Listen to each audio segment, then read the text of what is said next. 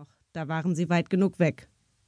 Nur noch ein Starter, dann kommt Black Knight. Charlie rutschte auf der hölzernen Sitzbank hin und her. Den wollte ich immer schon mal live erleben. Wen? fragte Anne zerstreut. Ach, Mama, von dem habe ich dir doch erzählt. Charlie verdrehte die Augen. Black Knight ist eines der besten Dressurpferde Deutschlands, vielleicht sogar der ganzen Welt. Er ist heute zum ersten Mal nach seiner Verletzungspause wieder zu sehen. Aha, machte Anne und schielte dabei unauffällig nach rechts hinten. Ein vielversprechender Kerl. Die Schuhe waren sauber, die Jeans hatte die richtige Länge und das Haar war noch ganz voll. Leider interessierte auch er sich nur für das Geschehen auf dem Platz. Anne seufzte und beobachtete, wie zwei Helfer dem schwarzen Pferd, das vor dem Einlass zum Dressurviereck stand, in einem unheimlichen Tempo die weißen Bandagen von den Beinen wickelten, es mit Tüchern polierten und dem Reiter seinen Zylinder reichten. Jeder Handgriff saß. Da ist er. Ist er nicht wunderschön? schwärmte Charlie. Das Pferd betrat eine Außenbahn, die um das Viereck herumführte, und tänzelte nervös. Die Zuschauer applaudierten. Schließlich parierte der Reiter zum Halten durch und hob die Hand. Das war das Zeichen für die Musik, die auf jede einzelne Kürvorstellung zugeschnitten war. Die ersten Takte von Lady Gagas Born This Way tönten aus den Lautsprechern. Der Rappe trabte los und riss dabei im Takt des Disco-Hits exaltiert seine Vorderbeine hoch. Dann galoppierte das Pferd mit mächtigen Sätzen ins Viereck hinein. Wenigstens ist die Musik diesmal etwas peppiger, dachte Anne nicht ständig dieses langweilige Klassikzeugs. Mitten auf dem Platz blieb der Rappe aus vollem Galopp stehen. Das Publikum war jetzt mucksmäuschenstill, so dass man das imposante Tier bis hier oben schnaufen hörte. Die Zuschauer reckten gespannt ihre Köpfe nach vorne. Dann trabte der Wallach wieder an und Charlie verfolgte mit leicht geöffnetem Mund jede Bewegung des Pferdes. Was ist daran nur so besonders? fragte sich Anne.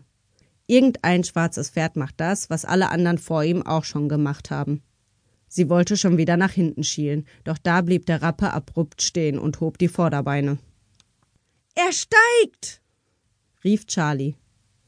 Dabei sind die Piaffen eigentlich seine Stärke. Und die Einerwechsel hat er vorhin auch schon versprungen. Da stimmt was nicht, Mama. Schau, da auf der Stirn. Siehst du den kleinen weißen Fleck? Charlie zog ihre Mutter aufgeregt am Arm. Anne verstand zwar nicht, wovon ihre Tochter da redete, doch sie konzentrierte sich nun doch auf das Pferd. Der mächtige Rappe schlug mit den Hinterbeinen aus, verdrehte die Augen und bockte. Sein Reiter versuchte ihn mit aller Kraft zu halten, und der Schaum, der aus seinem Maul flockte, färbte sich rosa. Er blutet! rief Charlie und versucht offensichtlich seinen Reiter loszuwerden, fügte Anne in Gedanken hinzu. Laut sagte sie Ich sehe nichts Weißes. Wieder versuchte Anne zu erkennen, was Charlie meinte. Zwar konnte sie immer noch nichts Ungewöhnliches sehen, doch die Unruhe, die sich im Publikum ausbreitete, ließ sie aufhorchen, noch bevor sie wirklich greifbar wurde. Diese Sensibilität war wohl berufsbedingt. Sie spürte, dass etwas kam, ohne sagen zu können, was genau es war. Anne blickte sich prüfend um. Die Zuschauer sahen sich gegenseitig an, tuschelten mit ihren Nachbarn oder scharrten unruhig mit den Füßen. Das Gemurmel wurde lauter.